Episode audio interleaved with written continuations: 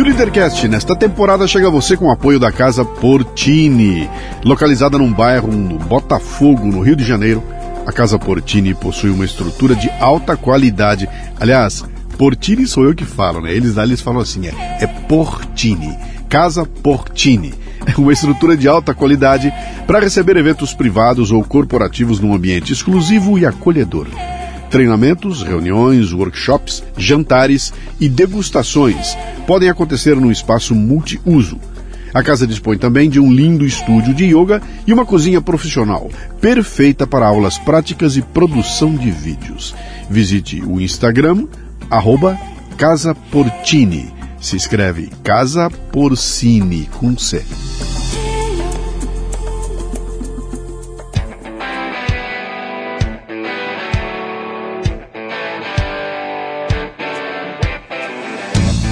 Bom dia, boa tarde, boa noite, bem-vindo, bem-vinda a mais um Leadercast, o um podcast que trata de liderança e empreendedorismo com gente que faz acontecer. No episódio de hoje temos Kátia Alves, uma paulistana que se vê grávida aos 16 anos e precisa se virar. Mesmo sem terminar o segundo grau, começa uma jornada de empreendedorismo na base da tentativa, erros e acertos.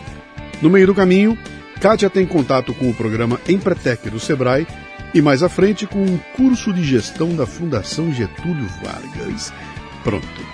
Hoje ela é a CEO da VIP Solutions, empresa de tecnologia de voz em nuvem que se prepara para integrar a inteligência artificial a seus processos.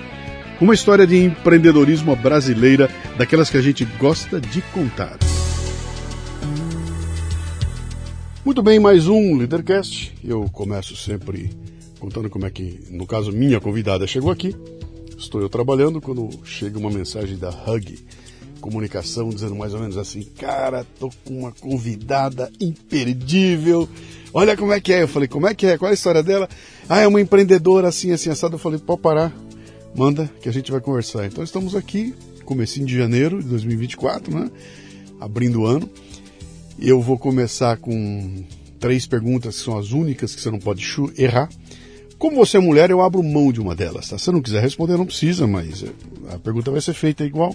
Depois você pode chutar à vontade. Essas três você vai na, tá? Eu preciso saber seu nome, sua idade e o que, que você faz. Ah, legal. Obrigado. Muito obrigada. Feliz ano novo.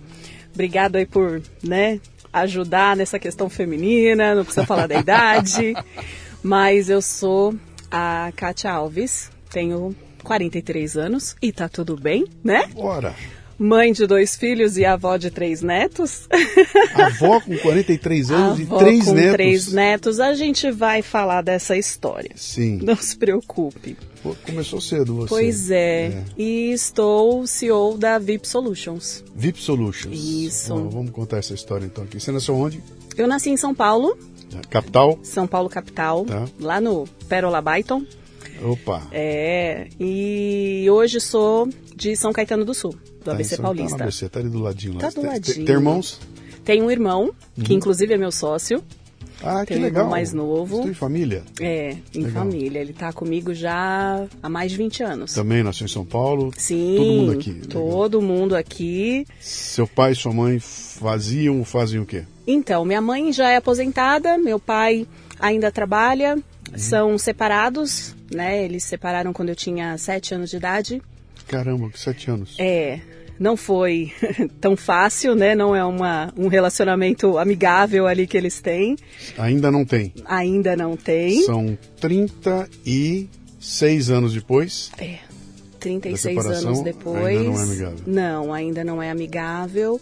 E a gente sabe o que acontece, né? Eu sou a mais velha e apesar de ser mulher, vamos ter as responsabilidades aí de uma vida adulta. Como é que é para uma criança de 7 anos Cara, você sabe. Pai e mãe, você entendeu o que estava acontecendo? Nada. Absolutamente nada. Eu lembro exatamente do dia. Eu estava sentada no sofá, fazendo minha lição de casa num domingo de manhã. E meu pai sentou do meu lado e falou: Olha, papai tá indo embora, né? Mas eu vou continuar te vendo. Mas eu, agora eu vou morar em outra casa. Eu, como assim? Né? E daí começou. Você mas... não tinha nem pistas de um relacionamento nada. estranho? Nada disso. Não, eles tinham muitas brigas, né? Eles, a, eles tinham muitas brigas. Eu não entendia muito bem o motivo, mas depois, com o tempo, a gente vai começando a encaixar ali os, as pecinhas do jogo e eu entendi as questões relacionadas à traição e tudo mais. Mas é, é complicado. Bom, É eu- bem- Eu, eu- eu imagino. Eu É. imagino para uma criança de 7 anos. É. Bom, se ele não foi embora, pelo menos no dia dos pais ele estava lá. É. Tava lá, então. pra ver, Alguns, alguns estavam, né? Alguns momentos. Como era seu apelido quando você era criança? Eu sempre tive K. Era sempre K. Hum, sempre K, K. catita, agora graças ao latino virou cachaça. Cachaça. Então, mas sempre O que, que a K queria ser quando crescesse?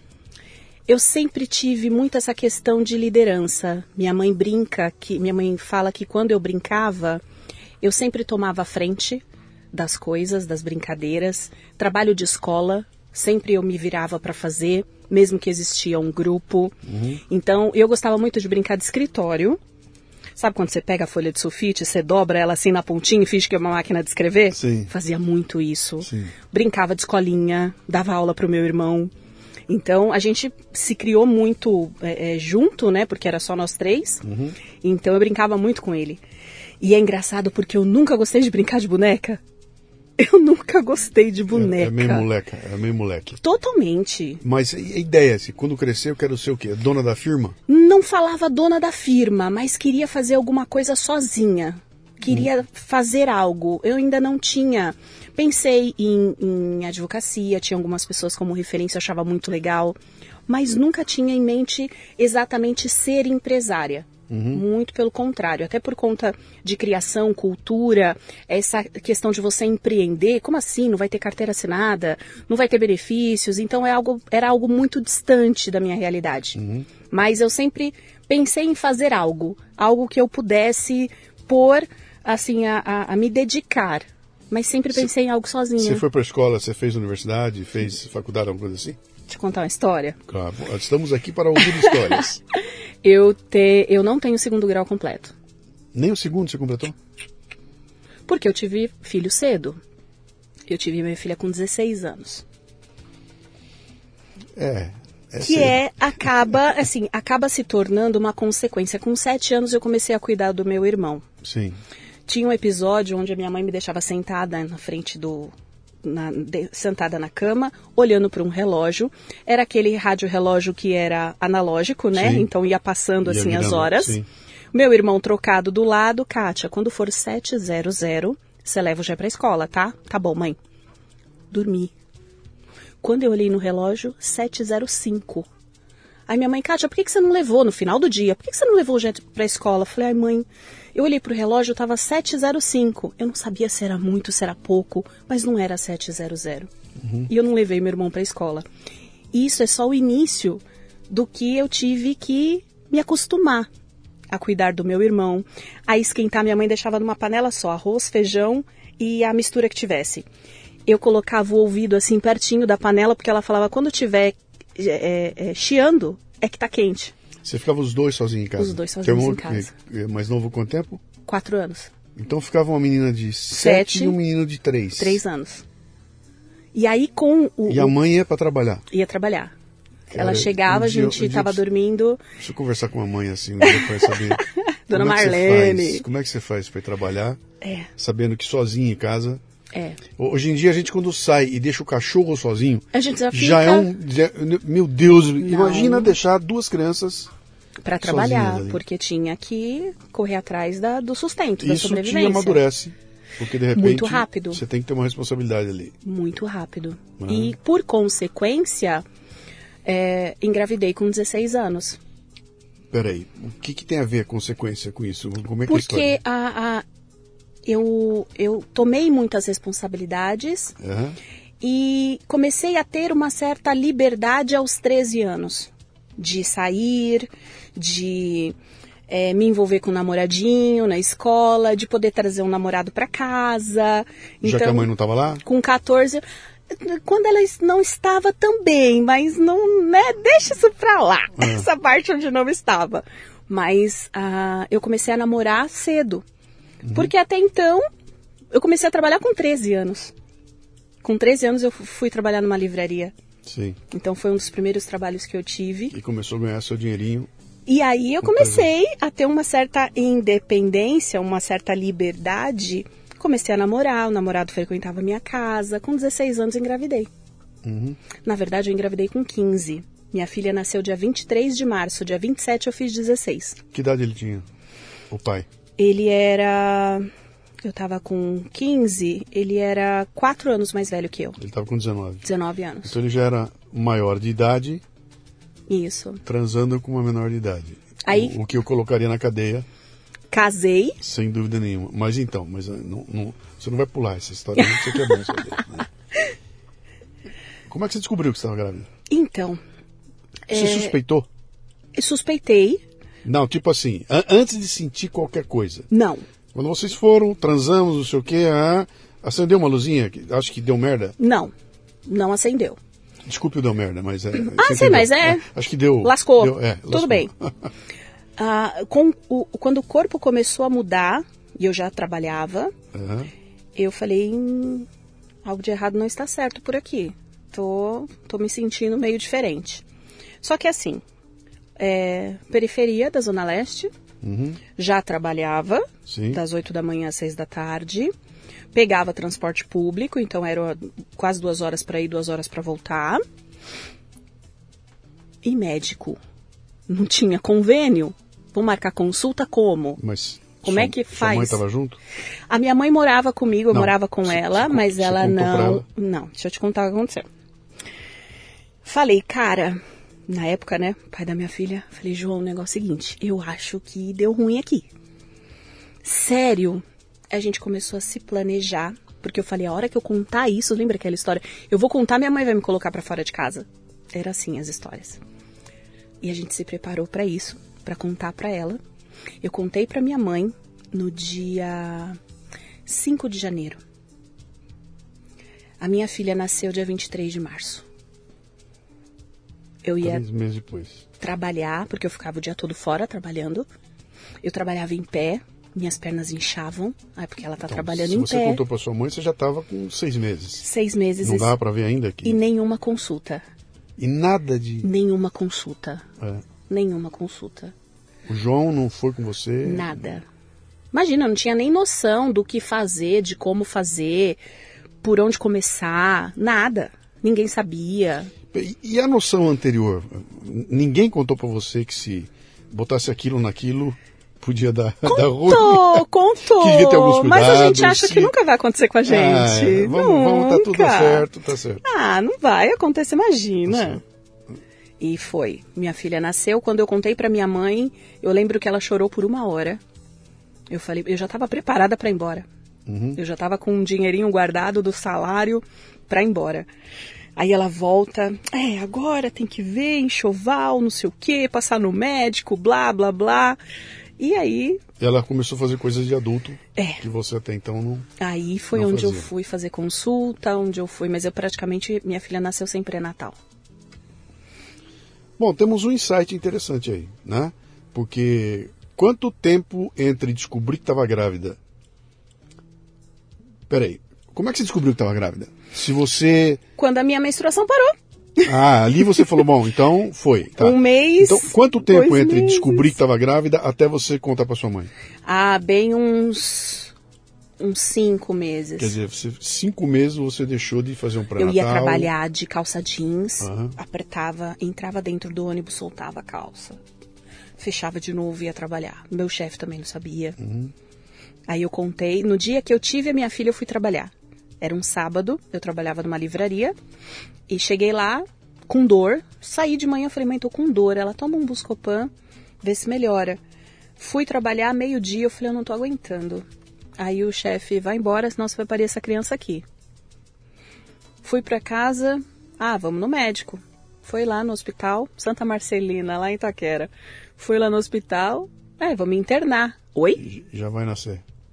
Oi? Como Mas- assim? Mas, mas tinha feito a conta? Tava, tava no, no time? Imagina. Pra mim eu tava de seis Meu meses. Deus do céu.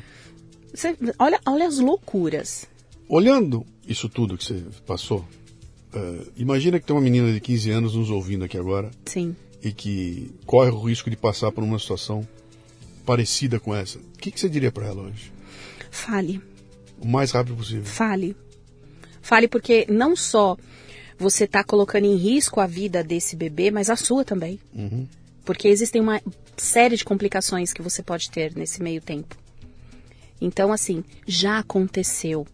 Se já aconteceu, vamos, vamos tratar. Sim. Vamos fazer com que seja. E, e a- uma coisa que minha mãe falou, ela falou: criança é sempre uma bênção. A gente não tá falando de uma doença. Uhum.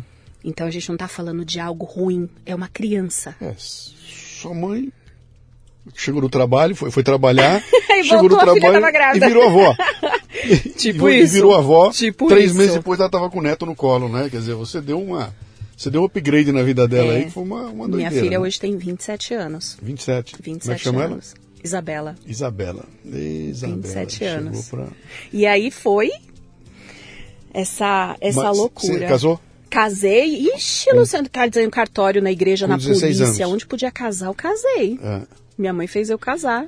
Fez o meu enxoval. Ele não teve problema nenhum. Não houve. Na família? É, na Imagina, família, grande, Vem, sabe? vem, legal. mais um e vamos. Você foi incorporada na boa? Super acolhedora. Que legal. Super acolhedora. Foi Tá muito legal. Não. Tá. Tô no meu terceiro casamento. Vamos lá. Né? É uma empreendedora. Eu sou uma empreendedora. Mas. Bom, mas aí, uma menina de legal. 16 anos com um filho no colo, E vai. com o marido, vocês foram morar juntos os dois? Sim, casamos, fomos morar juntos. Uma casinha. Ele trabalhava. Você virou dona de casa, então. Em, entre aspas, porque comecei a empreender praticamente ali. Mas saiu do trabalho, da livraria que você estava? Sim, ele fez as minhas contas, né? Sim. Porque a criança tinha acabado de nascer, saí do, do, do emprego e eu, com uma criança de seis meses, precisava de renda. Claro. Peguei na época, a gente tá falando 27 anos atrás, Hum. peguei 50 reais com a minha mãe, fui até a região do Brás e comprei meias, meia soquete, cueca, calcinha, todas essas coisas, uma mala. E eu morava na Coab, José Bonifácio, conjunto habitacional, tudo que tem ali é prédio. Para quem está nos ouvindo aqui e não é de São Paulo, o Brás é uma região, eu não sei se ainda é hoje, acho que ainda é, mas naquela época era uma região que tinha mil confecções ali. Então era Sim. muito claro. E as confecções Polo que faziam roupas, roupas. legais, que depois recebiam uma etiqueta e ia ser vendida por 70 vezes mais caro no É shopping isso. center, né? Mas ali, quando o pessoal descobria os canais, então os sacoleiros iam lá, enchia a sacola de roupa barata, ia pro interior e vendia para É todo um, mundo. um Então, mundo, o Brás Cê- cê é, é lá? um mundo. E eu fui até lá na época com 50 reais. Sim. Talvez hoje fosse, sei lá, 500 reais, por exemplo. E voltou com uma mala de. Voltei com uma mala. E a minha rotina era de manhã, eu cuidava da casa, cuidava da Isabela, almoçava e saía. A minha, minha rotina era da uma da tarde às seis da tarde, bater de porta em porta. Com. Com uma a- sacola, oferecendo meia, entrando nos prédios. Você calculou aqueles 50, quanto virou? Olha, em uma semana eu devolvi os 50 reais para minha mãe, que eu tinha pego emprestado, e fui fazer uma nova compra, porque eu fazia isso de segunda a sexta, e de sábado eu ia atender algumas clientes que me faziam encomendas. Sim. Ah, você vai me traz tal coisa, preciso disso. Percebi que eu consegui atender um público ali de pessoas com, com mobilidade reduzida, que não conseguiam descer as escadas Sim. do prédio. Ah, você consegue trazer tal coisa? Queria tal meia, queria tal roupa. Então eu ficava Isso na tua região ali, em volta na, na tua redondeza ali. é, num raio vai Com- de dois Evidentemente quilômetros. com o CNPJ, emitindo nota fiscal. É claro que não. é claro que não. Era caderninho no fiado, dinheiro. Cá, posso chamar de cá? Claro. Cá, a quantidade de gente que sentou nessa cadeira aí e que tem empresas e que começa a história igual você, é tudo assim. Teve cara que cara quis fazer, eu roubava cavalo. Eu vendia, eu vendia bosta de cavalos. Assim, cara, eu, eu ia buscar muambo no Paraguai e vinha com tudo. E um belo dia esse cara, ah, e a empresa dele, quer dizer, o começo é o que dá, Pois é. é o que dá, né? E aí, ah, esse, o casamento com o pai da minha filha, que é um cara assim incrível, durou um ano e meio. Sabe, de tipo, você olhar e falar o que é que a gente tá fazendo. Uhum, Existia muita amizade, sim, mas eram duas crianças. sim. Aí foi onde nós rompemos. Já fui caixa de supermercado. Nessas andanças vendendo meia, eu peguei uma rede de mercados ali da, da região que precisava de uma caixa. Fui lá, fiz o meu currículo e fui chamada para trabalhar como operadora de caixa. E aí parou. Parei de vender as com meias. Parei com Sim. as coisas. E, e dali foi para outros trabalhos. Já fui vendedora de consórcio. Nossa, eu já fiz, já fui é, é, auxiliar administrativo, auditora de ISO 9001. E nessas andanças, conheci outra pessoa, pai do meu filho, Uhum. que já era da área de telecom. Já era da área de PABX. Que ano isso? Dois, hum, 98, 99. Pré-internet, então. Tudo isso pré-internet. Quer dizer, Pré-internet. Era a época do PABX Ah, mesmo. sim. Telefonista. E 90 aí, 98, 99. Tá, já tinha sido privatizada a telefonia e tudo no Brasil, né? Telefônica. Telefônica, já Era. tinha sido. Eu, Já. Eu, não me lembro mais. Era telefônica. Já- já era. Veio Tá. de Portugal. Tá. E aí entrei, né? é, Comecei a me relacionar com ele.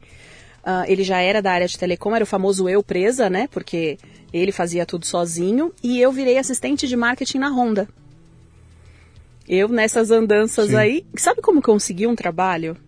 Sem diploma nenhum. Nada. Eu tinha um amigo, ele gostava muito de Harley. E Sim. não tinha dinheiro para comprar uma Harley. E ele gostou muito daquela Shadow, que Sim. é um modelo assim estradeira da Honda. Sim. Kátia, eu queria tanto comprar uma dessa, eu vendia consórcio. E consórcio é 100% comissão. Ele, não, mas eu queria financiar, não quero esperar o consórcio. Eu falei, eu vou encontrar uma moto para você. Ele, ah, ele queria um modelo que na época era roxa, linda. Saí caçando nas concessionárias. Você tem? Quanto custa? Se eu financiar com tanto de entrada tudo por telefone, né? O que o pessoal hoje faz na internet, com o Mercado Livre, com um monte de site de buscas, a gente fazia em primeira mão. Opa. Lembra do primeira mão? Como não? Como não? Eu acompanhei muito de perto o primeira Pois mão. é, fazia. Antes dele tinha um outro. Eu não me lembro o nome do outro. Era, era, era mais, bem mais rudimentar. É. E aí o primeira mão chegou com. Com Ah, com eu acho que eu lembro. Tinha, tinha, tinha- eu não me lembro, não vou me lembrar o nome dele aqui agora. Ele era, amarelo. Eram os classificados do Estadão, que era o que era, era o bicho era aquilo. Domingo. Aí surge esse outro pequenininho e aí veio o primeira mão. E o primeira mão revoluciona tudo, né? Foi. Porque aquilo era uma E eu Era fui caçando. loucura, fui caçando Shadow. Então, para, achei- para os meninos novos que nos escutam aqui, que não sabem do que nós estamos falando, eu já falei isso num programa anterior, porque nós tocamos nesse assunto aqui. O Primeira Mão era um jornal tabloide só com anúncio Só classificado. anúncio de compra e venda. Então você tinha para vender ali uma, um computador velho, você ligava lá, botava um anúnciozinho Isso. e a pessoa ia lá e comprava, né? Então, Isso. cara, meu primeiro videocassete, adivinha se não foi primeira mão. É. E toca, liga pro cara, vai na casa do cara, faz a compra e vende. Era, era uma doideira aquilo, né? Era a primeira guitarra do meu irmão, ele comprou no primeira mão. Eu Sim. lembro que eu cheguei, eu estava subindo as escadas do prédio, meu irmão já estava na janela me esperando Uhum. pra mim ir com ele até a casa do fulano porque ele comprou a guitarra lá no primeira mão. Sim. Aí lá vai eu junto com Sim. ele lá pras biboca pegar a bendita da guitarra. Aí o cara da Shadow, ele, eu encontrei uma loja que tinha uma condição legal, tinha a moto à pronta entrega. Falei, cara, vamos lá. Falei com o gerente. Liguei, falei com o gerente, falei, olha, eu tenho interesse na Shadow, tá? O seu vendedor já me deu as informações e agora eu quero ver com você para levar, né, a- a- o comprador até aí. Eu quero saber quanto que eu ganho com isso. O gerente, oi? É sério, Luciano.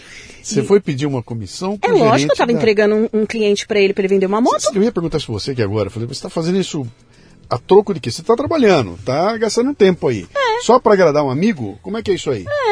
Não. Eu cheguei pro gerente, eu não ia cobrar do meu amigo. E aí? Cheguei pro gerente e falei, quanto você me dá de comissão? Ele falou, vamos conversar. Aí eu fui antes, negociei com ele, consegui um trabalho, entrei na Honda pra trabalhar na... Ele falou, ah, eu preciso de uma menina dessa Ah, ele te chamou. pra trabalhar. Legal. Ganhei uma comissão. Então era uma concessionária, é isso? Era. Ganhei uma comissão, entrei na concessionária e vendi a moto pra ele. E meu, meu amigo saiu feliz e contente lá com a moto dele. Uhum. Nisso, eu trabalhando na Honda, eu tava é, namorando o pai do meu filho. Meu filho tem 21 anos, o Vitor. E ele já era dessa área. Aí, engravidei, a gente casou, tudo.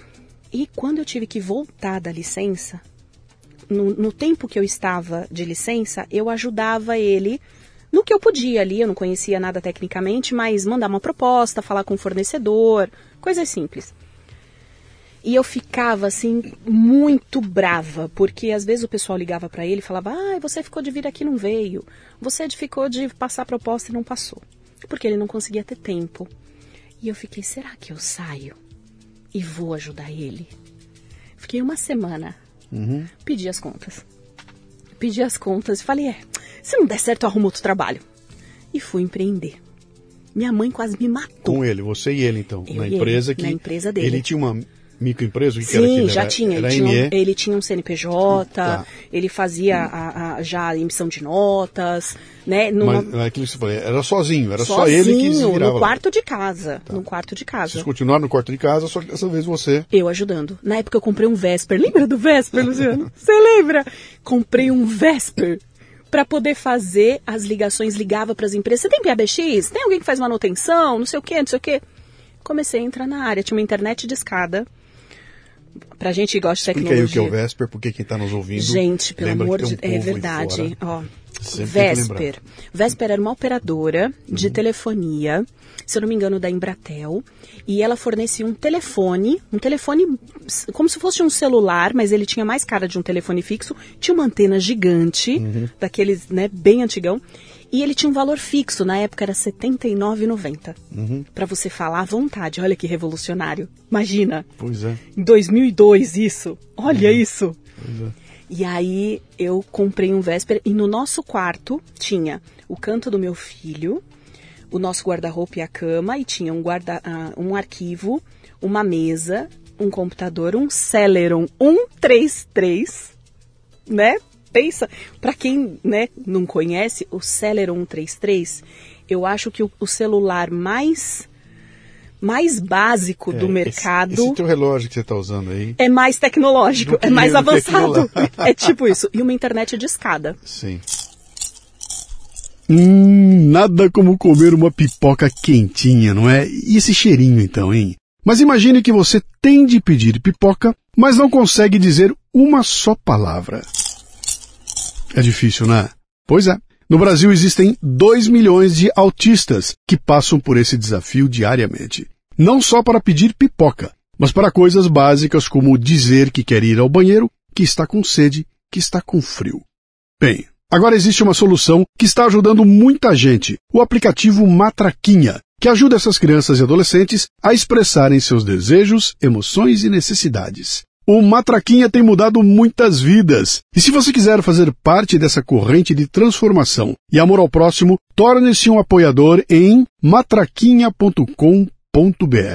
Olha, acredite, existem pessoas honestas trabalhando para ajudar o próximo e que precisam do nosso apoio. matraquinha.com.br. Cadê sua filha? Minha filha tá, tá morando comigo, Não. tá ótimo, maravilhosa. Na história. Você Minha- falou, tinha o quarto do Não. meu filho. Cadê ela? Então, a minha filha, como eu morava com a minha sogra, É. minha filha tava com a minha mãe. Ah. Ela ficou um tempo com a minha mãe, um Tá. tempo com o pai dela. E quando eu saí da casa da minha sogra, eu trouxe ela pra morar comigo. Entendi. Eu falei pra ele, eu tô, eu conversei com o pai dela, falei, olha, tô indo, segura aqui, fica com ela aqui, daqui a pouco eu venho buscar. Ela ficou com ele um ano e meio. Foi o tempo que eu saí da casa da minha sogra. E fui, fui. Uhum. Aí a empresa do teu, de vocês Isso começou a voar. começou. Aí começou a engrenar.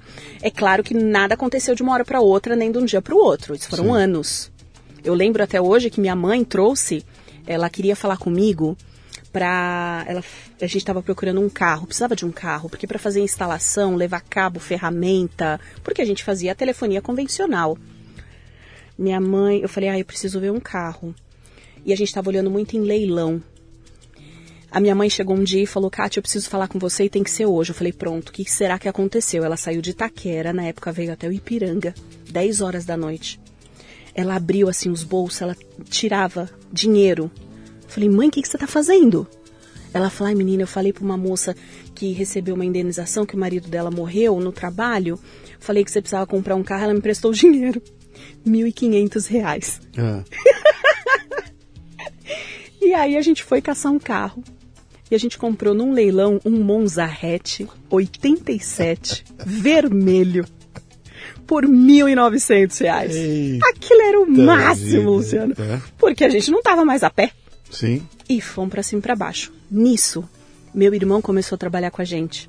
Porque para passar cabo você precisa de duas pessoas. Não Uhum. dá para fazer com uma só. Vocês estavam fazendo instalação, então? Instalação, Toda vendia, instalação. instalava, PBX e tudo mais. cabeamento. Representava uma empresa, alguma coisa assim? Era uma... Não, a gente era- vendia Era, uma consultoria. Intelbras, Panasonic, Siemens. Dependia da necessidade do bolso de cada cliente. Moravam na Santa Ifigênia? Não. Não? Era mais fácil pedir, É. eles entregavam. Sim. Mas ali, assim, é, é, o, o point lá de, de tecnologia tava tudo ali, né? De, de, de cabeamento e tal. Meu irmão começou a trabalhar com a gente para ajudar nessa passagem de cabeamento. Eu fazia a parte administrativa, né? E na época o pai do meu filho faz, começou a fazer a parte técnica e comercial. E ali a empresa começou a caminhar. Ali as coisas começaram a Já era acontecer. VIP? Não, Não. ela era Vecom.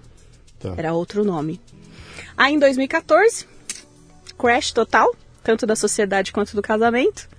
E aí foi aonde eu assumi, eu criei e assumi a VIP junto com o meu irmão, porque a gente começou a entender desse movimento aí de, de migração da voz para para nuvem, É, para internet. 14, né? 14 a internet já estava voando. Já estava muito voando, melhor. né? A gente viu isso em 10, 11. Sim. E, e foi aonde nasceu a VIP. Então, você ne- nesse momento, quando aconteceu aquela, começou aquela virada toda, eu me lembro da primeira telefonia via internet. Como é que era o nome? Não me lembro mais o nome que tinha um sistema que você podia falar via internet em vez de telefonia normal. Tinha lá uns um- trecos qualquer, uns aplicativos. Não era nem o aplicativo na Zata, época. Tinha Telf Telex Free. sei lá como é que era, eram umas Hum. coisas lá. Mas começou a ficar claro que alguma coisa ia acontecer ali e isso ia colocar em risco toda uma estrutura antiga. A telefonia antiga ia mudar de alguma forma ali. É. Exato. Vocês perceberam isso e falaram, cara, nós estamos em risco. Sim, porque a gente enxergava essa movimentação da, da telefonia indo para a internet. Uhum. O futuro relacionado à internet, porque na época muito se falava sobre nuvem, Orkut, Sim. né, armazenamento de imagens, então já estava muito eh, falando muito sobre isso. E a gente enxergava que não era tanto a questão da tecnologia, e sim da infraestrutura de internet no Brasil, que era muito, muito difícil fazer isso rodar. Mas teve uma época ali, 2007, 2008, que deu aquele boom do VoIP. Sim. Né? Um monte de gente quis fazer, vários se traumatizaram porque não funcionou bem. Não, inclusive multinacionais, que teve, teve grandes Nossa. cases, Editora Abril, Globo, todo mundo quebrando a cara, né? Pois é, Achando porque que era aquilo. É. não estava rolando, não estava rolando. Então, em 2014 nasceu a VIP, né, junto com com meu irmão.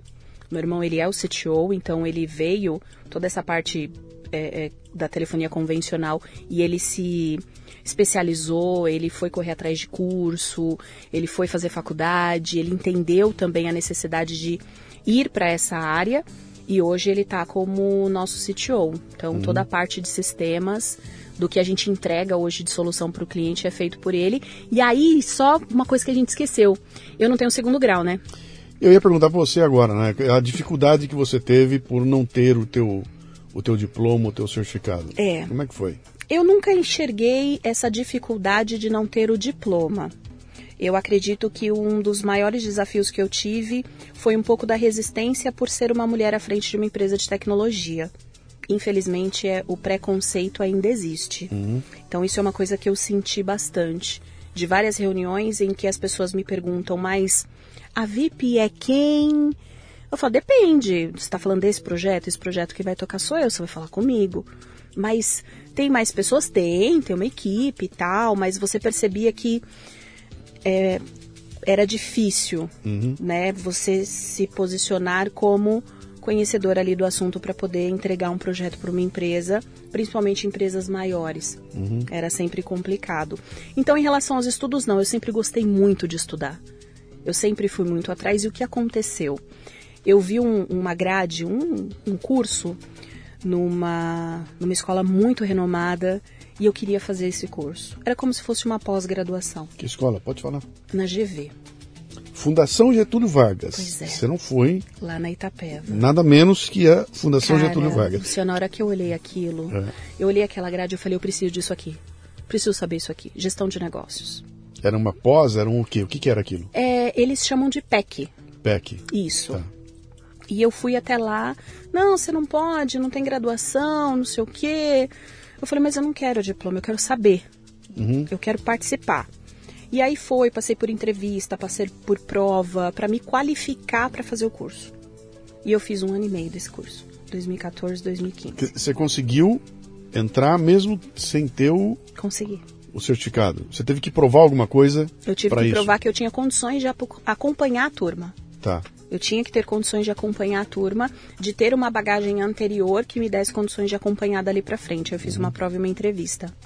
Porque eu já tinha uma empresa, eu já tinha um negócio, Sim. E foi um curso de gestão de negócios. gestão de negócios. Quanto tempo durou? Um ano e meio, E aí? duas vezes por semana. Cara, aquilo foi um divisor de águas. Quanta coisa eu aprendi, quanta coisa eu coloquei em prática. Aquilo me me abriu os olhos para tanta coisa do que a empresa poderia ser, do que ela poderia fazer. E, e, e continuo, né? Ainda preciso resolver essa situação da graduação. Isso, isso é uma coisa que hoje não me atrapalha, mas me incomoda hoje.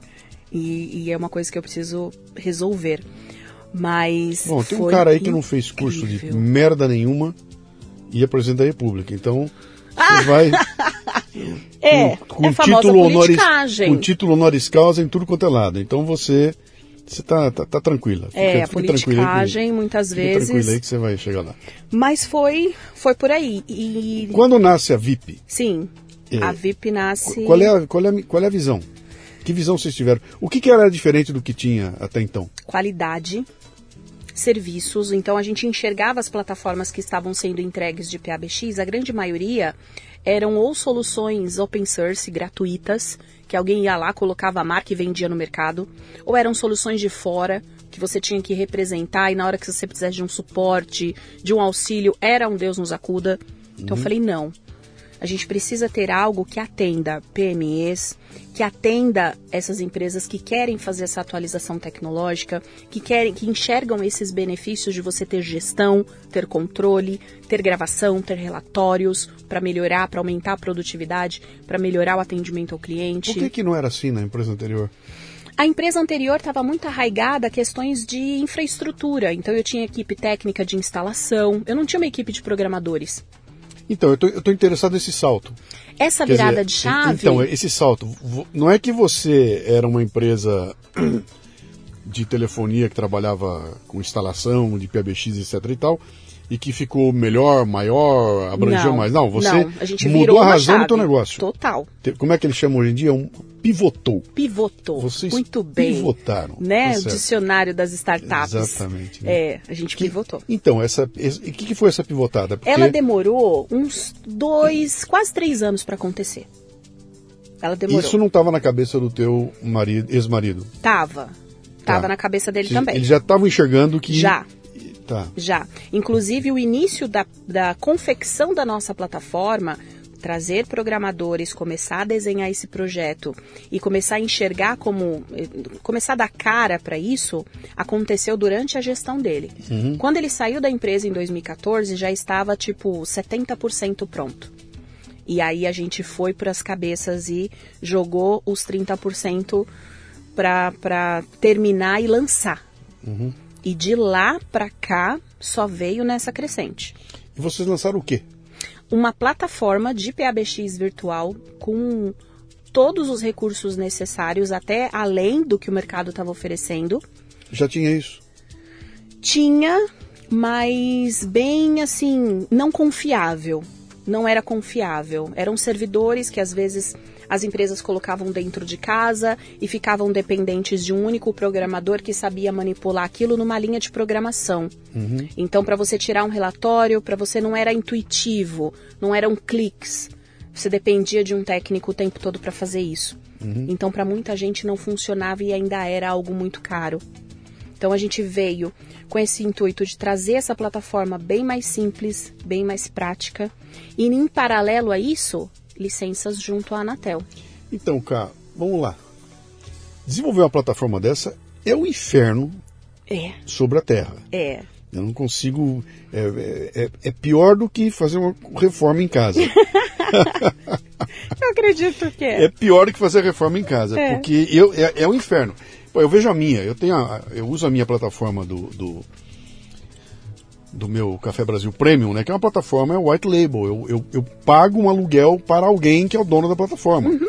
E aquilo é um inferno. Para mudar uma vírgula de lugar lá, meu Deus do céu, é um pandemônio. É assim, não. Já entrou em produção, daqui a seis meses nós vamos conversar.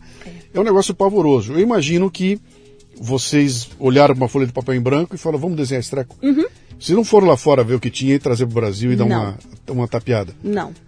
As melhores ideias, ah, o que o sistema tem de melhor, veio de clientes. Com a, A demanda, a demanda que eles tinham lá. Começa com o Então, básico, não precisa fazer o café e a pipoca. Vamos cá, você tem, começar com você o tem que ter básico. um puta time de desenvolvedor. Isso leva tempo, grana. É um horror. Como é que vocês, vocês estão, tinham grana para isso? Vocês se prepararam? A gente fez uma preparação de quase três anos para poder pivotar, para Uhum. fazer essa mudança. Contratamos programadores, é claro que nesse meio tempo vários saíram e, e outros entraram, mas, por exemplo, à frente da, desse, desse setor tem o Jefferson, que é meu irmão. Nós temos também o Salomão. Salomão está comigo há 10 anos. Uhum. Salomão está comigo. Agora em janeiro a empresa faz é, fez agora 10 anos. É o tempo que o Salomão está comigo. É um dos 10 anos. programadores. Já deve ser a versão 4.0 dele. né? O 8.2 dele já. Pois né? é, nosso nosso careca. Aham. E o meu primeiro registro está comigo até hoje. O carinha que ajudava o Jefferson, porque com o tempo precisa de gente para ajudar o Jefferson Claro. a passar cabo. Vem o Felipe. E o Felipe veio, aprendeu. Felipe, vamos começar a fazer rede de computadores? Vamos, como que é? Estuda. Felipe, vamos fazer VoIP. O dia que esse menino conseguiu fazer um telefone se comunicar com o outro no nosso escritório, que era uma placa de madeira que não tinha acabamento nenhum, esse menino chorava. Isso a gente tá lá, sei lá, 2010. Ele, Esse menino chorava. Esse menino tá comigo até hoje. Porque Legal. a movimentação, fe- é, a atualização fez com que a gente fosse para nuvem, fosse para cloud. Hoje toda a nossa estrutura fica na AWS, fica na Amazon. A gestão desse tráfego hoje é feito pelo Felipe. Ele está comigo há 16 anos. Quanto tempo levou esse desenvolvimento? Você falou que vocês se prepararam por três anos. Eu imagino que não foram três anos com um programador sentado Não, programando. não. Quanto tempo levou para. Tipo assim, estamos maduros, grana, põe na mesa, moçada, vamos desenvolver. Temos seis meses para botar o, A o gente, job one. É, a gente teve assim. Sabe trocar o pneu com o carro andando? Sei. Então, a bem. versão básica foi para o ar em 2014, depois de um ano de desenvolvimento. Uhum. Depois disso, ela continua em atualização até hoje. Vai continuar até hoje. Mas a gente demorou algo em torno de um ano para colocar ela para rodar. Uhum. E depois que começou a rodar é que você percebe os bugs, você E os percebe clientes aceitaram isso de, de boa? Muitos clientes sabiam que a gente, tanto é que a gente tinha valores reduzidos e não tinha, tipo, vamos pôr a grana na mesa. Isso nunca aconteceu. Nunca aconteceu. A gente sempre trabalhou com recursos próprios, não tem investidor, não tem endividamento bancário, não tem nada. É tudo recurso próprio. Como, como faz isso? Então, você olha para trás e fala: caramba, né? Como é que a gente fez isso? Mas fez. Pois é, a moça do Monza vermelho, o Monza hatch comprado na, No na- leilão, Como é que você faz? Como é que levanta uma grana dessa? Como é que você faz o recurso próprio? Porque eu imagino o seguinte: ah, legal, dá para fazer, que eu vou dar uma apertada aqui, vou pá, pá, pá, mas tem um limite. É. Tem um limite. E eu sei que desenvolvimento come dinheiro, que é uma coisa maluca. Nossa. Você. A É gente uma ah, equipe quatro cara, caras né? sentados programando, bicho, desculpa. é caro. Para segurar um programador hoje em dia É é, um pandemônio. Essa coisa consome. E, e tem um limite. Você não consegue correr a, a, a revelia de um banco, a revelia de pegar dinheiro em algum lugar. O que vocês fizeram? Não. Roubaram um banco? O que Não. fizeram? Uma coisa que a gente sempre teve de cultura, e isso acontece até hoje. Ah, a Kátia é SEO. Grande coisa. Ela tem salário, ela recebe dia 5 e dia 20 igual todo mundo. Uhum. Então a gente nunca ficou chupinhando da empresa. Todos os recursos que a empresa gerava era para ela. Durante muito tempo, eu não tinha dinheiro de Prolabore. Eu pagava as minhas contas, ponto final. Eu já tive carro na garagem que eu pegava trem para ir trabalhar, porque eu não tinha dinheiro para pôr combustível. Sim. Então, o que a gente fazia de recurso dentro da empresa, e graças a Deus a gente sempre correu muito atrás de cliente, a gente sempre se posicionou muito, tipo, com muita transparência. Tem clientes que estão comigo desde o início. Desde o início da concepção desse, desse sistema até hoje. Quanto tempo é isso? Dez anos. Dez anos. Dez anos. O que, que segura um cliente? Dez anos, você? Ah, um monte de pequenas coisas. Vamos, Desde- deixa eu ver a pergunta. Eh, Você faz o cabelo em qualquer cabeleireira? Não, Você faz em uma. uma. Quanto tempo? Ah, uns três anos. Três anos. É, tá pouquinho, mas é três anos. Não, não sou tão fiel a essas É, coisas. Mas por quê? É, é por que com ela? Né? É, é, Por que é com ela? O que que é? relacionamento. é? relacionamento, é afinidade, é transparência. Sabe, é você realmente, poxa, pode dar problema? Pode, mas estou aqui resolvendo. É você ter essa proximidade. Uhum. Né? Em muitos clientes, nós não somos fornecedores, nós somos parceiros. Não é por esse prazo, não? Não é por esse prazo que resolve o, o assunto? Não. Não é? Hoje em dia, com a chinesada aí vendendo a preço de banana. Em- n- Na nossa área, em alguns casos, ah, ah, depende muito do pensamento do cliente, né? Tem alguns clientes que ainda olham para preço e prazo. E aí eles vão, quem vem pelo preço, ele vai pelo preço. Agora, eu tenho vários clientes que são muito fiéis. Que é aquele cara que, da mesma forma, sabe a história lá do seu, do seu da sua plataforma de que você pede um botãozinho e ah, entra no radar, não. Cara, o que, que você precisa? Putz, eu preciso de um botão aqui para fazer tal coisa porque vai me ajudar nisso, beleza. A gente trata e entrega. Essa parceria tem que acontecer. Mas se o cliente vem por preço, ele vai por preço e a gente sempre vai ter esse pessoal também. Mas eu tenho clientes que estão comigo há 10 anos e a gente nunca ficou de chupinhar a empresa. Não, ah, ai, vai lá pra fora pra ver o que tá acontecendo. Cara, não tinha grana pra fazer isso. Não tinha. E se fala que até hoje a gente ainda não fez isso. Esse, esse é o próximo momento de pivotagem que vai acontecer dentro da VIP. Esse momento está próximo de acontecer Qual também é o momento do que aconteceu o quê? de você olhar para o mercado, de você olhar para fora e você entender a, como que a telefonia, como que a voz está se comportando lá fora, o que, que está sendo feito lá. Quando você fala lá fora, é lá no exterior. Exterior, Tá. isso. Vocês têm ido? Não, ver, mas a gente já foram? tem programação para ir. Sim. Tem programação para ir. Porque hoje a nossa plataforma de, de PABX virtual, junto às nossas outorgas, junto à Anatel, para que a gente entregue um serviço com qualidade, da forma como tem que ser, porque a telefonia em nuvem ela também sofre um pouco as questões de falta de, de normas. Não existe leis específicas para a telefonia VoIP. A gente se encaixa dentro da telefonia convencional, que é o STFC. Então, isso também é, é um ponto de observação que traz a qualidade do nosso trabalho e esse reconhecimento por parte do cliente. Deixa eu entender o que mudou nisso aí, porque eu tenho uma empresa pequena, minha empresa é uma nano empresa, mas houve uma época que eu tinha 5, 6, 7 pessoas trabalhando comigo lá, e a gente tinha um mini PBX, que era um telefone com meia dúzia de botãozinho que acendia, né? Então, lembro de quando em quando dava um pau, aí tinha que trocar a placa, era aquela coisa Era. toda lá, né? Que... Mas eu entendia o que, que era aquilo, né? Entrou uma ligação, Luciano, ah, atende aí, ah, pau, atendia lá, né? O que, que mudou nisso hoje? Hoje eu não tenho mais esse aparelho telefônico que luzinha acende. Hoje eu não tenho mais uma. é- é- no meu computador está integrado com, com- com- O que, que mudou? O que que- como é que é hoje? Tudo. Se eu chamar você aqui e falar, preciso instalar um aqui, você vem fazer o que aqui? Eu não venho aqui. Você nem vem. Não. Eu falo onde você quer receber as suas ligações. O É. seu PABX, que antes ficava instalado dentro da empresa, hoje ele fica na Amazon, ele fica numa nuvem. Tá. O seu ramal, que antes ficava em cima da sua mesa, ele pode ficar no seu celular. Ele pode ficar no seu computador.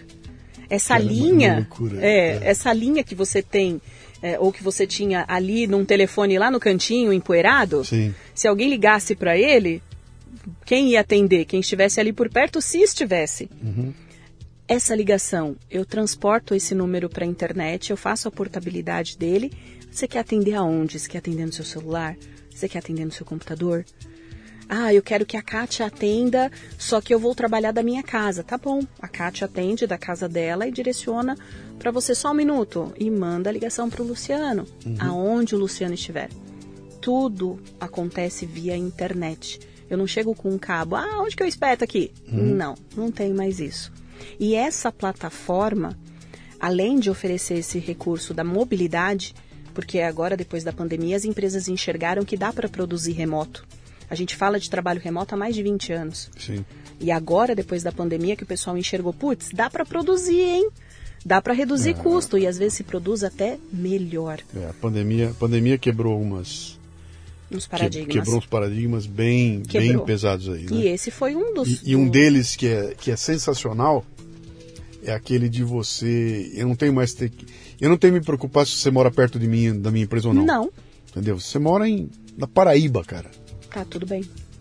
E estamos aí, né? O importante, você é um bom profissional, você entrega Sim. aquilo que está sendo solicitado. Sim. Cara, não importa o quanto você quebra a questão de oportunidades. Uhum. PCDs. Por que, que um cadeirante tem dificuldade para arrumar trabalho? Tem pessoas incríveis é, que têm é, problema é, de mobilidade. Exatamente. Antigamente ele tinha que se locomover incríveis, de um lugar para outro. Sim. Incríveis para programação, para atendimento, para suporte, para N trabalhos.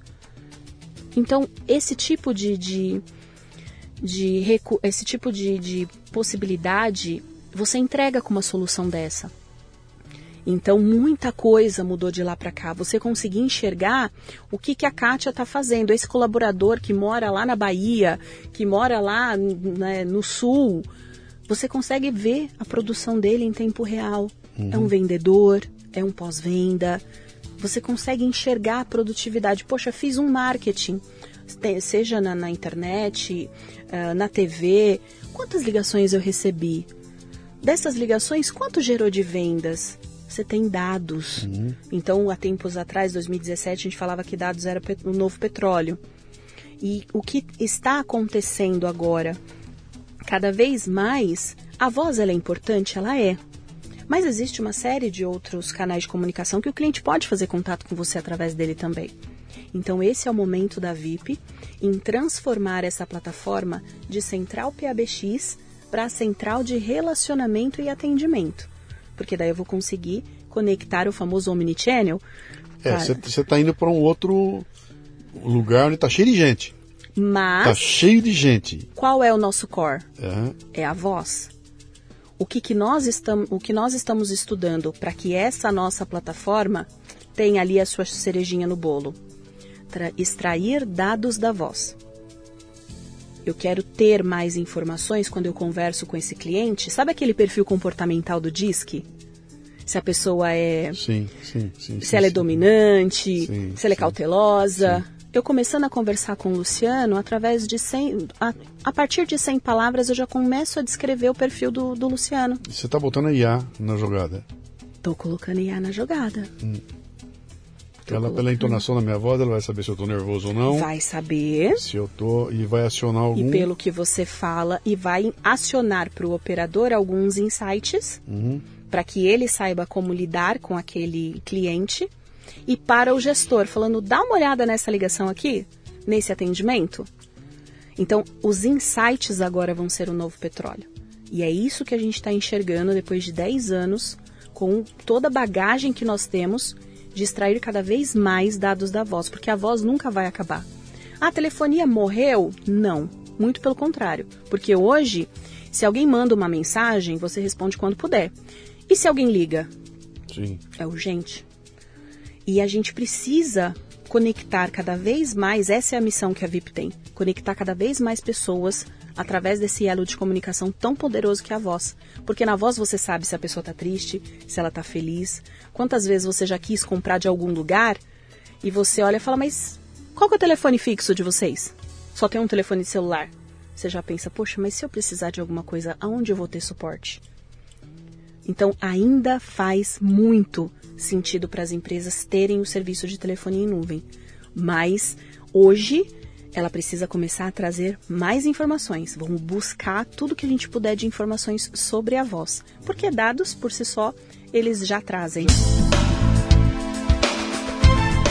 Você está ouvindo o Leadercast, um podcast voltado para liderança e empreendedorismo. De onde veio este, tem muito mais. Por exemplo, a minha mentoria MLA, Master Life Administration, um programa de treinamento contínuo em que reunimos pessoas interessadas em conversar sobre temas voltados ao crescimento pessoal e profissional. Comunidades online oferecem conexão, compartilhamento, apoio, aprendizado e segurança. O MLA é mais do que isso. É um mastermind para profissionais, com encontros mensais, presenciais e online, promovendo uma sensação de comunidade e uma troca muito valiosa de experiências. Olha, tem vagas disponíveis. Se você se interessa em estar comigo, acesse mundocafebrasil.com e clique no link para saber mais. Eu já entrevistei pessoas aqui que me contaram é, coisas do Arco da Velha. Um deles que veio aqui foi muito legal. Ele, ele tinha um sistema conectado ao Twitter e o sistema dele acabou do dia para noite, porque o Twitter simplesmente cortou a comunicação. Então é aquelas, aquelas loucuras de hoje em dia que o pessoal uhum. se, se apoia em, em, Como é que é? Constrói a casa no terreno que não é dele, sabe? Uhum. E ele contou uma história aqui deliciosa, que ele falou que o sistema dele estava conectado em redes sociais e que ele tinha os inputs que ele dá o SBT, por exemplo.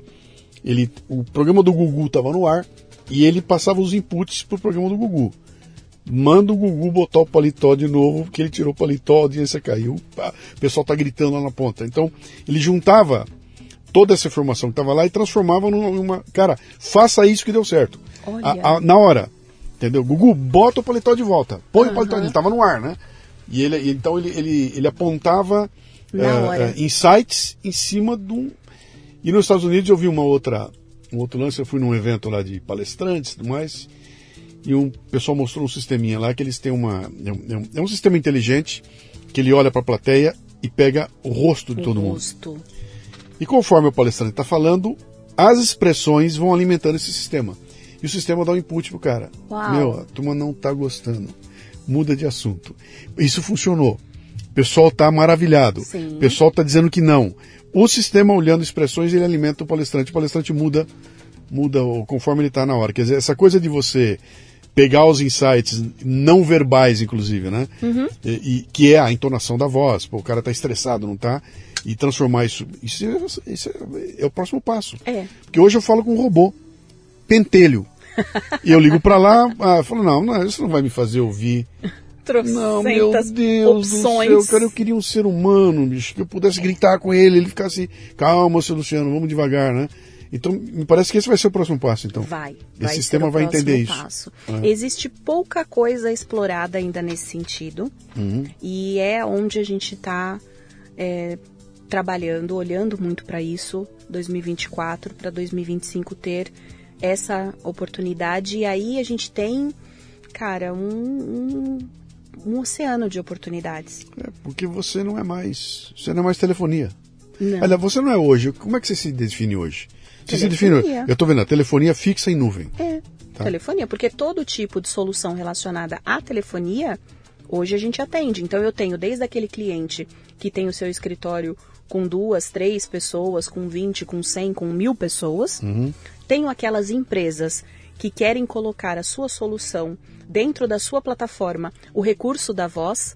Então, muitos CRMs, por exemplo, eu tenho parceria com eles, Kátia, eu quero colocar a telefonia da VIP dentro do meu CRM. Eu quero que quando o cliente liga, clica lá, faz a ligação, terminou a ligação, eu quero que o link da gravação já fique no cadastro do cliente. Uhum. Assim fica fácil para mim entender o que está acontecendo na negociação. Então eu tenho vários CRMs que são integrados hoje com a VIP, seja por API, que já é uma documentação pronta para fazer esse trabalho, seja por um desenvolvimento exclusivo, porque a nossa equipe de programadores, ela consegue desenvolver algo que uhum. se encaixe com uma necessidade específica de cada cliente. Como é, que vai, como é que você vai definir essa próxima coisa que está vindo aí? Não vai ser mais telefonia. Já está além da telefonia. É. Isso que você acabou de falar para mim é outra coisa. É uma telefo... Digamos que a telefonia é o a telefonia é o, é o, é o hambúrguer. Pensa no McDonald's. Sim. Um hambúrguer. Agora, em torno daquilo, cara, é. tem toda aquela loucura que a molecada quer ir lá porque é. tem um parquinho, tem um bonequinho. Tem, eu vou lá porque é um grande evento onde tem um hambúrguer. Se não tiver um hambúrguer, É. não dá pra fazer o evento em volta. Então a telefonia vai ser um hambúrguer, né? É. Eu como- o que, que vai ser essa coisa em volta? Nossa. Vocês já pararam pra pensar nisso? Não.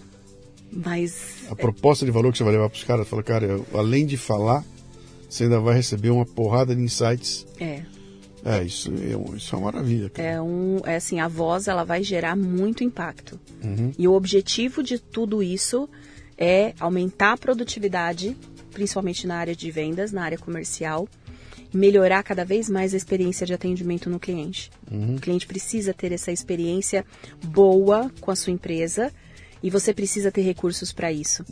Então, Você, você é uma empreendedora há Ah.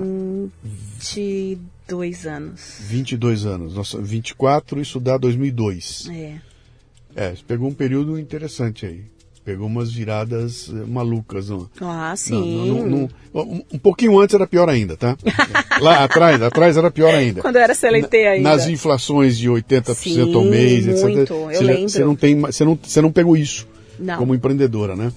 Mas olhando para trás agora, para esse teu, esse teu, esse negócio, vou pegar os insights que você falou. Quer dizer, você não, você não se formou no MIT, Não. não tem o teu diploma maravilhoso, você não tem, não é filha de rico. Não. Pelo contrário, você saiu do, do- como é que é, do Chevette hatch É, do vermelho. Monza hatch o vermelho Monza- 87. O Monza, o Monza hatch Andou no- três no- meses sem motor de né? arranque. O que que explica?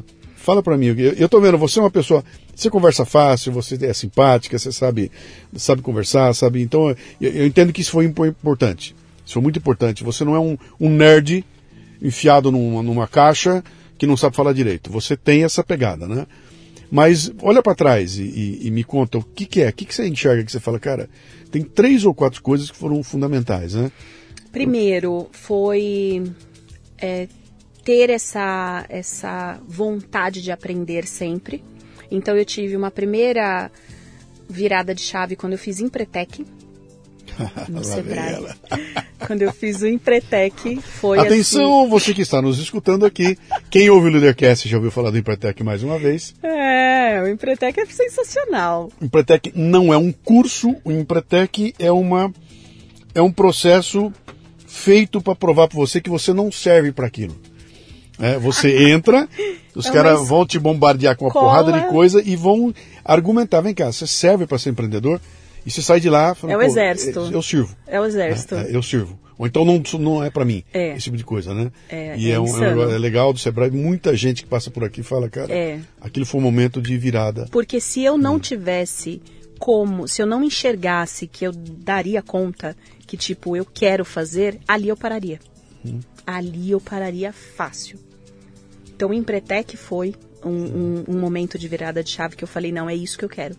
Uhum. De trabalhar dia e noite, o dia inteiro no escritório e à noite fazendo os projetos do Empretec para entregar no outro dia, e o dia inteiro de Empretec. Uhum. E eu falei, não, é isso que eu quero. Ontem eu ouvi um trecho de uma, de uma entrevista do José Vitor Oliva. Lembra o antigo dono do Gallery, aquelas Sim. coisas todas lá? No, no Ticaracacast, lá, o podcast que tem aí. E ele comentando, sabe, ele falou, cara, eu com 24 anos de idade eu estava fundando o Gallery. E de repente, em dois anos, eu era o playboy com o carro do ano, ganhando, em- vivendo no meio de, de tudo quanto é gente famosa e tudo mais, né?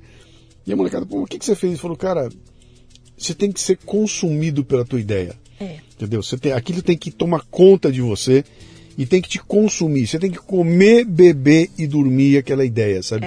É. aquilo que eu quero, é lá que eu vou fazer. Se você não for consumido por ela, ela não vai acontecer.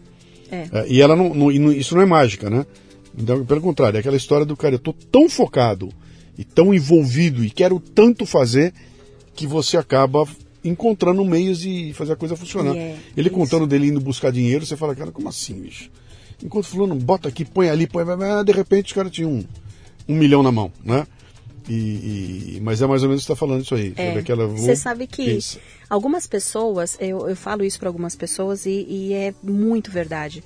Dos 20 aos 30 anos, eu não lembro de ter feito outra coisa que não tenha sido trabalhar. Uhum. Sabe quando parece que tem assim. Eu não lembro de ter viajado, eu não lembro de ter ido a festas. De verdade. Eu Você não arrepende lembro. disso? Um pouco. Porque eu acho que tudo na vida é uma questão de equilíbrio, é uma coisa que eu falo muito para os meus filhos. Meu filho, principalmente, que, que foi para o mercado financeiro, que é puxado, é aquela tensão, eu falo muito para ele: tenha equilíbrio. Porque eu sei que um pouco do que eu. Não, não eu fui a melhor mãe que eu pude ser. Uhum. Mas os meus filhos sofreram um pouco a minha ausência por conta do meu trabalho. Então, hoje nós estamos onde estamos pelas escolhas que foram feitas. Então, Sim. eu fiz escolhas e me trouxe até aqui.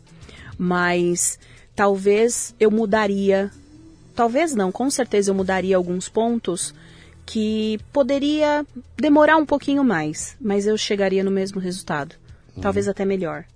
Então acho que algumas coisas não justificam, mas a gana de fazer o negócio acontecer, de você enxergar o futuro, de você falar não, você não enxerga o fracasso. Hum. É muito engraçado porque você olha, não tem um real no bolso, Sim. mas você tem tudo tão assim claro na sua cabeça e fala não vai dar errado. E eu nunca enxerguei o fracasso disso. Hum. É claro, seus altos e baixos, né? Até recentemente a gente organizando lá a, a, documentação da empresa, coisa que pode jogar fora e tal, que ainda era em papel. Eu tinha lá a planilha A, B e C. Hum. Meu financeiro, quando eu vi isso, vai. E a planilha A é aquilo que tem que pagar. Não tem jeito. Faça chuva, faça sol, você tem que pagar. Pessoas, infraestrutura. A, planilha, a, a B é tipo, se der, paga. E a C é que vai pedalar até, tipo, quatro anos atrás a gente estava falando disso. Sabe? Então tem esses altos e baixos. Até que ponto, né, você está disposto? Só que a visão era tão clara, ela sempre foi tão clara, que eu, eu nunca pensei em fazer algo diferente. Uhum. E não consigo pensar em fazer outras coisas em paralelo. Ah, vai fazer palestra, vai não sei o quê. Não consigo. Porque o meu foco está ali, meu, a, a VIP hoje é o que eu faço, é assim, a minha dedicação é 100% no, no crescimento dela. Uhum. E olha que interessante você está falando que a, a Empretec foi um momento de foi. virada e a Fundação Getúlio Vargas foi outro. Outro momento. Que ali. São momentos diferentes aqui. Quem veio primeiro? O Empretec. O Empretec, veio, veio lá no começo. no começo. Tá. Lá no começo. Tá. Que era aquele momento de tipo, pedi as contas da Honda, fui empreender, mas será que eu sirvo para isso? Será uhum. que eu uhum. vou dar conta? Empretec. Eu fui fazer uma, uma palestra no evento do Sebrae. Cara, já com, já com dó. Não, Jane, eu não me lembro mais o nome. O nome dela era Jane, tá? Uhum. E a cidade, eu não vou me lembrar o nome dela mais. Mas era alguma coisa lá no Pará. Tá. Tô lá no meio do Pará. E era um evento, a sala lotada, tal, pessoal do, do, do, do, do Sebrae e tudo. E antes da minha palestra tem algumas apresentações e uma delas foi dessa Jane. Essa Jane chegou lá, olha, cheguei aqui com a mão na frente e outra atrás. Uhum. A gente veio lá, não sei de onde, vendemos tudo que a gente vinha, que conseguimos comprar aqui duas terrinhas. E eu e meu marido começamos lá a criar um boizinho, não sei o quê, pepepi, tudo inho, né? Fazendo, tocando a vida, aquela coisa toda. E um belo dia eu trombei com com os consultores do Sebrae que vieram. E ali eu comecei a ter algumas aulas com eles e comecei a perceber algumas coisas que eu não, não tinha entendido. Né? Uhum. Então eu fui perceber pô, como confinar o gado, como tratar o gado, que tipo de comida dá. E ela vai contando a história e projetando imagens. Né? Até que um dia eu comprei meu tratorzinho, aí aparece o tratorzinho dela. Que legal! Nem que pô, não sei o que, pai. Aí ele levou, ajudou a gente, o banco ajudou, tá, tá, tá, tá. E de repente ela bota a foto de um puta de um trator. E esse é o trator que nós acabamos de comprar à vista. Uau! E aí a plateia, uau, aplaudindo aquilo lá. Mas o que eu quero dizer com isso aqui? Ela, ela deixou muito claro, né? Que no momento em que ela buscou esse o estudo e ela entendeu como as coisas funcionavam, a vida dela virou de ponta cabeça. Né? É. Então, até então o que, que era? Vamos fazendo, faz como dá. Né? Não, peraí, não é assim que faz. Não é desse jeito. Você tem que botar sal na comida do bicho. É. Tem que fazer assim. E é, é, quando ela foi aprendendo aquilo, a vida da mulher virou uma. Virou uma loucura. Não sei, eu sei que depois ela virou candidata a, a, a prefeita na cidade dela. Legal. Né? Mas é isso que você falou, é, é sabe? Eu, eu, eu vou estudar é. E ao estudar eu vou, eu vou ampliando a minha. Quando começou em 2014. Só, só, uma coisa, quer dizer, o, o não ter um diploma não é impeditivo nenhum. Não. Não é. Não Nenhum. é impeditivo nenhum. Nenhum. Nenhum impeditivo. Uhum. Porque você aplica tudo ali, no seu negócio. Você não precisa mostrar para ninguém que você sabe. Sim. É bonito, é legal, é bacana, mas a, a gente sabe mesmo que a maior faculdade está lá fora. Está fora da faculdade, está fora daquelas paredes, é o dia a dia, é a vida. É claro que você ter um diploma é super importante para que você tenha uma base para você iniciar. E tudo, é engraçado que tudo que eu fazia, tudo que eu tinha vontade de fazer, eu ia estudar. Programador, eu não sabia, eu fui estudar. O que, que é isso? Para que, que serve a Anatel, as licenças da Anatel?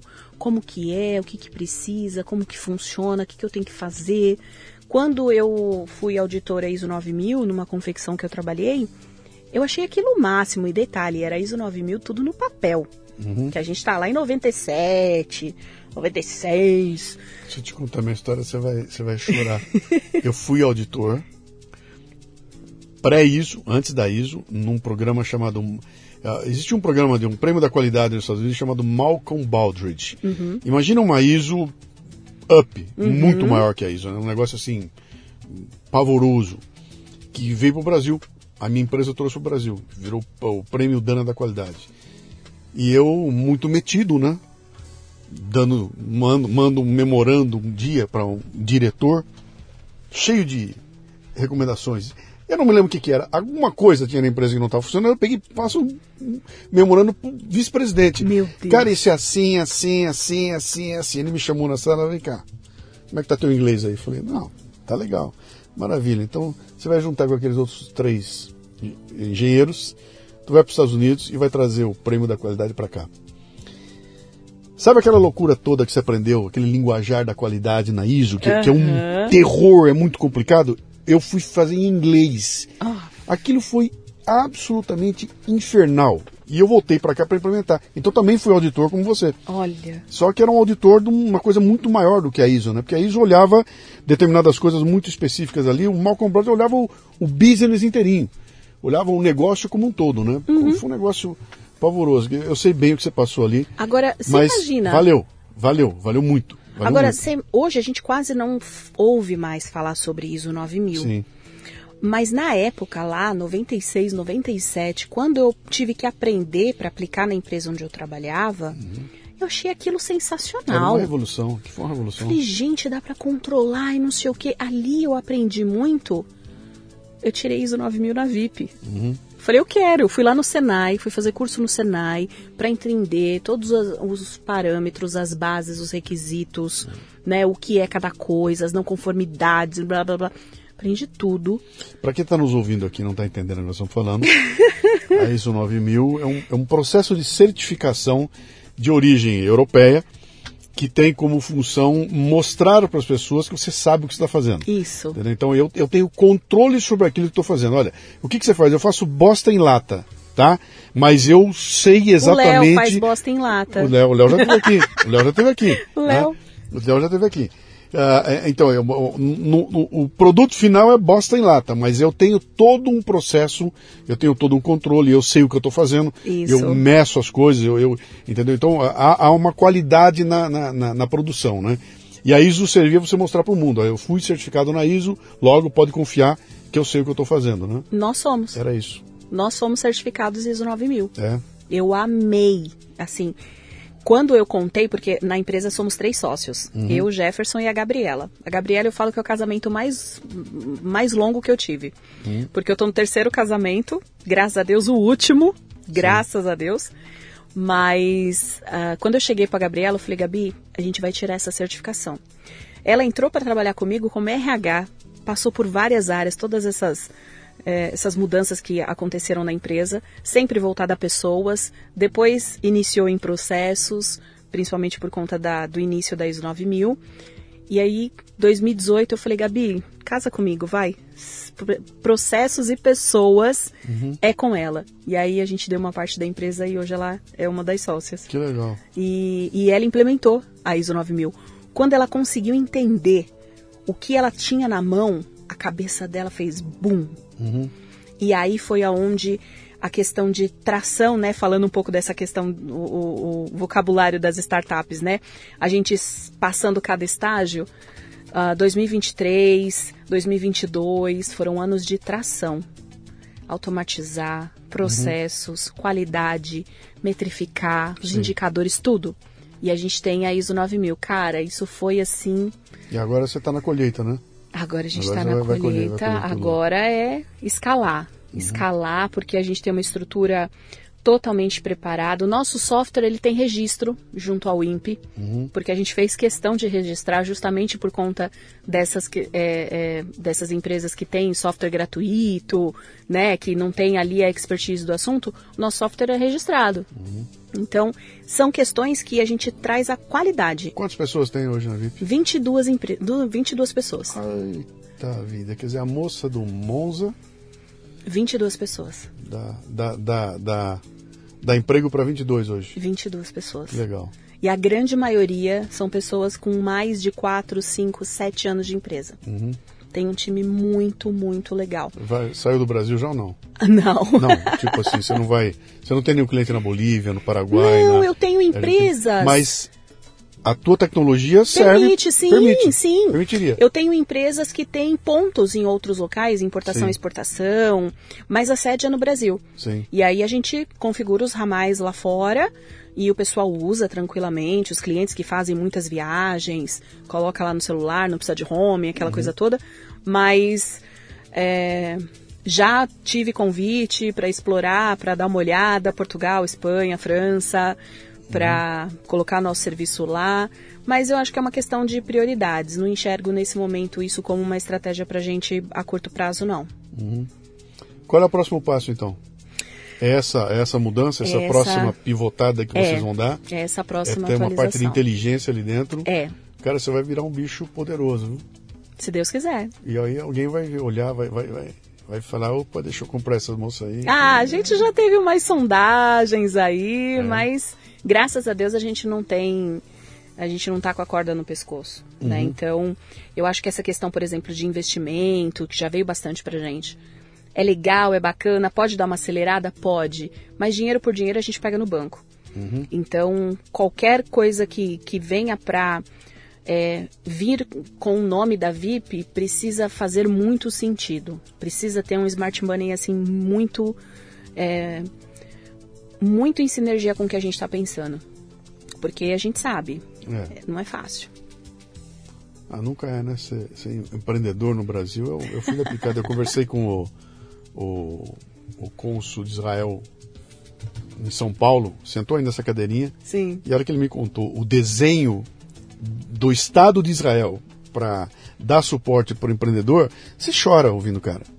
É de chorar, é de chorar. Você imagina o seguinte, que você inventa uma VIP Solutions uhum. no papel, chega no governo e fala, gente, aqui, eu tenho essa ideia aqui, essa é minha startup, vou montar uma empresa que vai fazer assim, assim, assado. Os caras dão uma olhada e falam, pô, legal, pé e cabeça, muito bem. Quanto você precisa? Ah, preciso de um milhão de dólares. Tá aqui, tá aqui o dinheiro. Pau. Uau. Você vai e executa. Hum. Aí você volta seis meses lá e fala assim, quebrei a cara. Deu tudo errado, uhum. me ferrei. Vai dar errado, vou fechar o negócio. Os caras falam, aprendeu? Aprendi. Então vai embora, vai volta com outro projeto aqui. E aquele um milhão? Já era. Você, não é o Brasil, você sai devendo quatro, né? Você recebe um, é. quebra, fica devendo quatro, tá com a tua vida fodida após a vida e não vai ter e mais ânimo para fazer. Em cima. E lá o cara fala, e aí eu expliquei, peguei para ele, cara, que, que loucura é essa? Ele falou, não, é muito simples, bicho. A gente fez uma conta lá. Né? Cada mil caras que quebram, um dá certo. Só que esse um é o Waze e vale 5 bilhões, entendeu? Pagou eu falei, então conta. o que acontece? A gente quer mais é, eu quero mais gente inventando, mas quanto mais inventar, e eu sei que um monte vai quebrar. Mas tá, tá, tá, tá, no, tá no, sabe, no, no jogo, né? Quebrar a gente já sabe. Então nós vamos perder um pouco com esses caras, mas quando acertar, vai, não, não, ninguém segura, né? Que é muita jogada de investidor, é, né? É, exata, exatamente isso, é, é, as, as, opcionalidades ali, né? Bota o dinheiro um pouquinho em cada lugar. Sim, eu sei que um monte não vai dar certo, mas dois ou três vão dar certo. Isso é uma visão completamente distinta do que nós temos aqui no Brasil. Total. Você luta com tudo aqui. Total. a gente está celebrando tudo. porque consegue tirar um CNPJ em alguns dias. Exatamente, exatamente. Aí você tem. Para conseguir tenho... dinheiro do governo, meu Deus nada, do céu. Nada. Eu tentei, eu chamei os caras aqui do, do BNDES, fui assistir uma apresentação do BNDES, puta discurso maravilhoso. terminou, falei pro cara, cara, Que lindo! eu sou esse cara, quero conversar com você, ah, toma meu cartão. Aí liguei, veio o cara aqui, posso levar meu banco que faz a operação junto? Eu falei, pode. Veio o cara com o Bradesco aqui. Sentou, contei minha história para ele, não era nada demais, né? E o cara mostrou para mim, não, você não pode nada. Faz com o Bradesco aqui. O Bradesco faz, o Bradesco, ah, legal, você tem apartamento? Tem, então você me dá ele em calção. Eu falei, cara, você tá me propondo um empréstimo É. pessoal. Ah, infelizmente, era tudo papo furado, era tudo conversa, cara. É muito É, complicado. Não, é impressionante. mas Não, não, tem, não tem como. Não, não tem moleza. Não. Não tem moleza. É, Assim, é muito bonito de ver, É. mas na prática, é, é a época da pandemia, Hum. os empresários tudo correndo atrás de, de linha de crédito para poder manter os negócios em pé porque não estavam produzindo. Quantos conseguiram? Hum. Quantos conseguiram? E assim, com documentação ok, é muito o, o complicado. teu negócio não foi afetado pela pandemia. Não, muito pelo contrário. Hum, Pelo contrário, porque Ele você cresceu. era fundamental para ela. Ele cresceu. É interessante esse nicho aí. É, ele cresceu. É. A, a gente aplicou ainda mais esse formato de, de híbrido. Hoje a Sim. empresa trabalha no formato híbrido, mas durante a pandemia trabalhamos. Eu acho que foi muito mais difícil você trabalhar com a cultura das pessoas. Então a gente entrou com acompanhamento psicológico para os colaboradores, acompanhamento financeiro, porque ó, vai sobrar uma graninha agora que você não vai precisar ficar indo para a empresa, vamos investir, vamos guardar, vamos fazer outra coisa Vocês deram isso para o pessoal de vocês? colaboradores, legal. isso. A gente colocou lá um sistema chamado Se Cuida Aí. Que E, legal. e tinha acompanhamento psicológico, tinha nutricionista para ver a parte de alimentação, que o pessoal engordou bastante. Uhum. Tinha aulas laboral para o pessoal, a gente viu a economia de todo mundo. Ó, o que você precisar, leva. Levaram mesa, cadeira, monitor, suporte para ter ergonomia em casa. casa, sim. em casa Que legal. fazer festa online, mandava entregar os saquinhos de, de festa junina, fazia festa online. É bem assim, é bem a Bom. nossa cara. Bom. Mas durante a pandemia a gente, a gente teve um crescimento legal. Não foi fácil, porque da mesma forma que entraram clientes, a gente também precisou ajudar clientes Sim. que estavam na base, Sim, sim. segurando pagamento, dando desconto. E assim a gente passou, mas deu tudo certo, graças a Deus. Legal. Quem quiser conhecer então a VIP, quiser quero conhecer você, quero saber o que você faz, quero contratar você para trabalhar e quero trabalhar com você. Ah, legal. Vai onde? Vai para onde? Vai para onde? Site vipsolutions.com.br. vipsolutions.com.br. Isso, tem muita informação legal. LinkedIn, as redes sociais, tudo VIP Solutions BR. Arroba, arroba, arroba VIP Solutions BR. Tá. E eu sou uma empresa de telefonia, né? Então, 0800 580 2001. Ah, cara, que coisa ultrapassada. Muito bom ter você aqui. Obrigado pela visita. Eu que agradeço. Sucesso. Vamos ver. Eu fiquei curioso agora. Vou querer saber como é que funciona isso aí. Quem sabe eu boto aqui umas, Bora lá. umas loucuras aí. Beijo. Beijo. Muito bem, termina aqui mais um Leadercast. A transcrição deste programa você encontra no leadercast.com.br. Você ouviu o Leadercast com Luciano Pires. Mais uma isca intelectual do Café Brasil. Acompanhe os programas pelo portal cafebrasil.com.br.